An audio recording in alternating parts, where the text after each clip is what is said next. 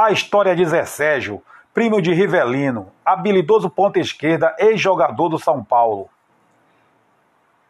José Sérgio Preste nasceu no dia 8 de março de 1957 na capital paulista. Foi um ponta esquerda habilidoso, driblador, que jogou no São Paulo de 1975 até 1984. Depois, no Santos, de 1984 até 1986. No Vasco, em 1987. E, finalmente, no Japão, de 1988 até 1993, quando encerrou a carreira. O menino José Sérgio veio ao mundo quando o primo Roberto já começava a dar os primeiros passos no mundo da bola. Zé Sérgio cresceu vendo o primo Roberto Rivelino deslumbrar o Brasil com seus dribles desconcertantes e seus chutes certeiros. Zé Sérgio admirava o ilustre primo e desde criança queria igualá-lo. É assim a vida. É assim a vida. Os bons exemplos na família são, para os mais jovens, como uma luz na escuridão. Zé Sérgio não teve uma infância pobre como a maioria dos jogadores de futebol. Ele convivia com uma família de classe média alta, estudava, os pais queriam que ele.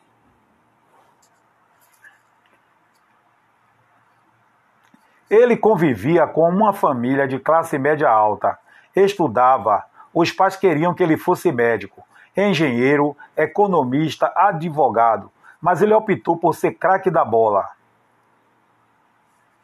Ainda criança, foi procurar o São Paulo Futebol Clube, onde começou a sua história de glória. Desde cedo, todos que o assistiam já sabiam que se tratava de um atleta absolutamente diferenciado. Zé Sérgio corria, corria, corria como ninguém. Ninguém o alcançava. Fazia isso como um, fazia isso com uma gana que parecia que o alvo de sua corrida era um tesouro precioso, um tesouro que brilhava como diamante. Ele saía do meio-campo e voava até a linha de fundo, como se fosse um pássaro. Seus pés tinham asas. A fama de Zé Sérgio, tal qual a sua rapidez, começou a se espalhar. Por ter um primo já famoso, não foi difícil para o jovem conseguir bater uma bolinha em um treino dos profissionais do Timão em julho de 1970. E a habilidade, mesmo aos 13 anos, chamou a atenção dos dirigentes do Alvinegro, que o convidaram para seguir no clube, porém ele rejeitou. Ele morava no Butantã e o Corinthians ficava muito longe da sua casa. Portanto, ele achou melhor continuar no São Paulo. Sempre fez questão de frisar que sua entrada no tricolor paulista foi por seus méritos próprios. Quando ele foi para o São Paulo, teve que fazer um teste e, claro, arrebentou de cara. Ninguém sabia que ele era primo de Rivelino, o que só foram descobrir depois de algum tempo. No time do Morumbi, Zé Sérgio chegou rapidamente ao profissional. A oportunidade de treinar entre os profissionais em 1976 ocorreu devido à ausência de um jogador para o treino e eles foram buscar do juvenil. Ele fez dois treinos e jogou no sábado contra o América de Rio Preto.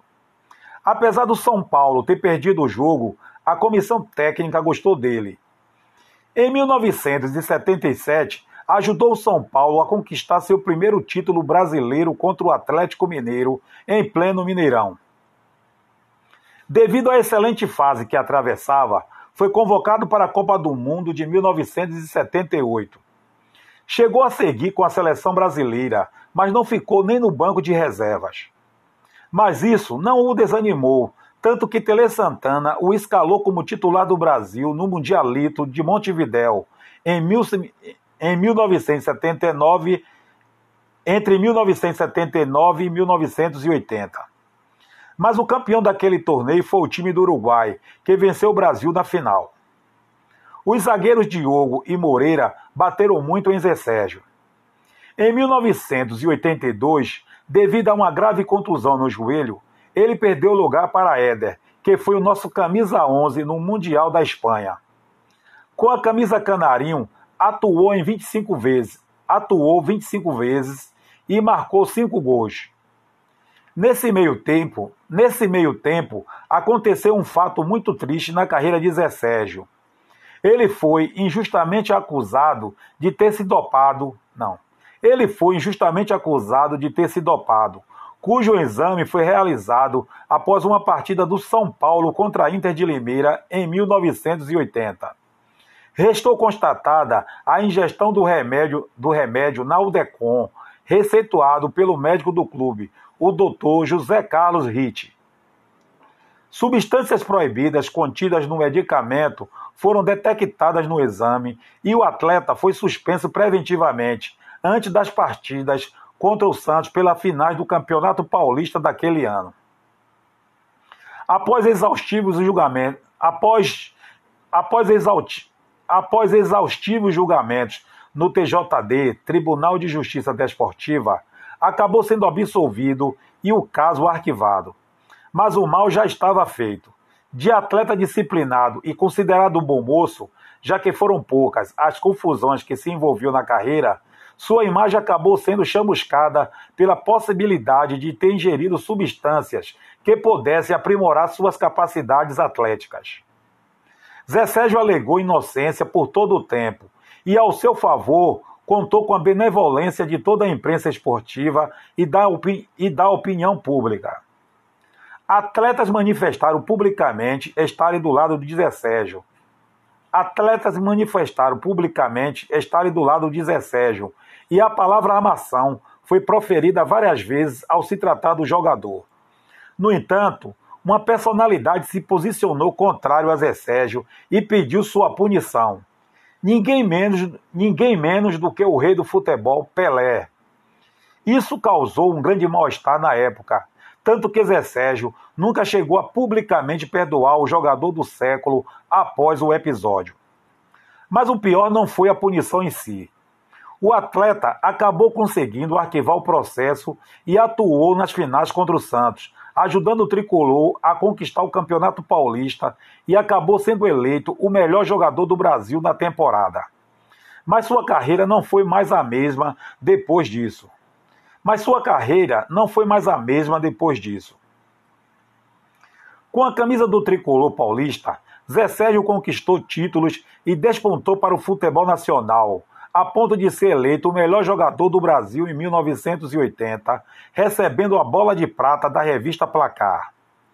Foi fundamental na conquista do Campeonato Paulista de 1980, atormentando seus marcadores pela esquerda, mas ficou quase dois meses parado no Paulistão seguinte, por ter quebrado o, pra...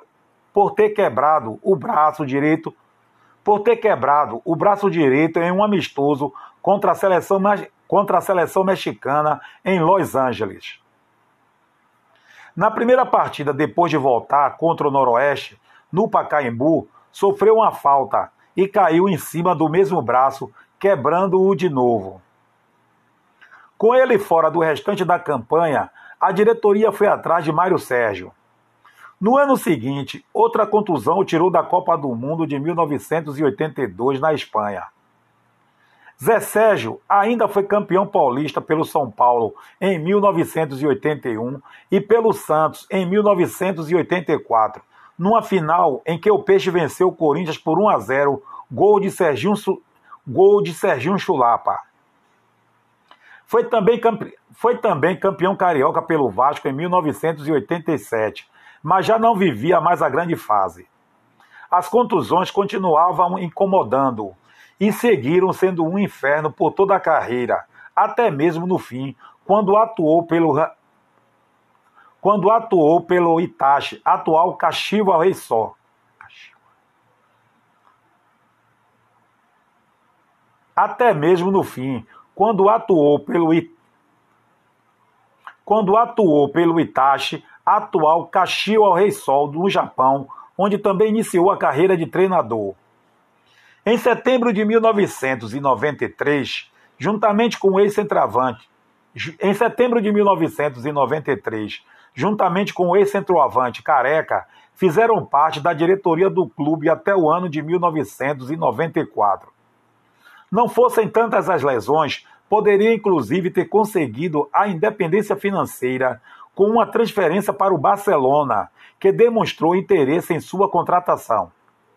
Mas os tempos eram outros e o São Paulo bateu o pé e manteve o jogador. No fim da carreira, decidiu se no fim da carreira, decidiu se arriscar como técnico de futebol, onde ainda está longe de obter o onde, onde ainda está no fim da carreira, decidiu se arriscar como técnico de futebol, onde ainda onde ainda está longe de obter o sucesso e o reconhecimento dos tempos de jogador mas seu nome já estava na história como um dos melhores jogadores do São Paulo e também do Brasil. Nada mal para quem um dia foi apenas. Nada mal para quem um dia foi apenas primo do Rivelino e chegou a ser o maior ponta esquerda do futebol brasileiro na época. Pela equipe profissional São Paulina, o ponta fez 353 jogos, sendo 166 vitórias 111 empates e 76, e 76 derrotas e marcou 49 gols. Ele é casado com uma pastora evangélica maravilhosa, tem três filhos e ainda bate uma bola redonda. Depois de se aposentar, com o dinheiro economizado nos anos em que morou no Japão, Zé Sérgio montou uma escolinha de futebol em Vinhedo. Em 2007 e 2008, foi o técnico da equipe em 2007 e 2008, foi o técnico da equipe sub-17 tricolor que conquistou o bicampeonato mundial em Toledo, na Espanha. Foi um dos responsáveis por revelar o zagueiro Breno, que jogou pouco tempo. Foi um dos responsáveis por, foi um dos responsáveis por revelar o zagueiro Breno, que jogou por pouco que jogou por pouco tempo no São Paulo e logo foi para a Europa. Em 2012, foi promovido para o time sub-20 após a saída temporária de Sérgio Baresi para o Paulista. Em 2012, foi promovido para o time sub-20 após a saída temporária de Sérgio Baresi para o Paulista. Após a pífia campanha do São Paulo na copinha daquele ano, Zé Sérgio foi demitido, suma... Zé Sérgio foi demitido sumariamente. No mesmo ano, assumiu o time sub-20 da Ponte Preta tendo em setembro assumido interinamente o elenco principal do clube.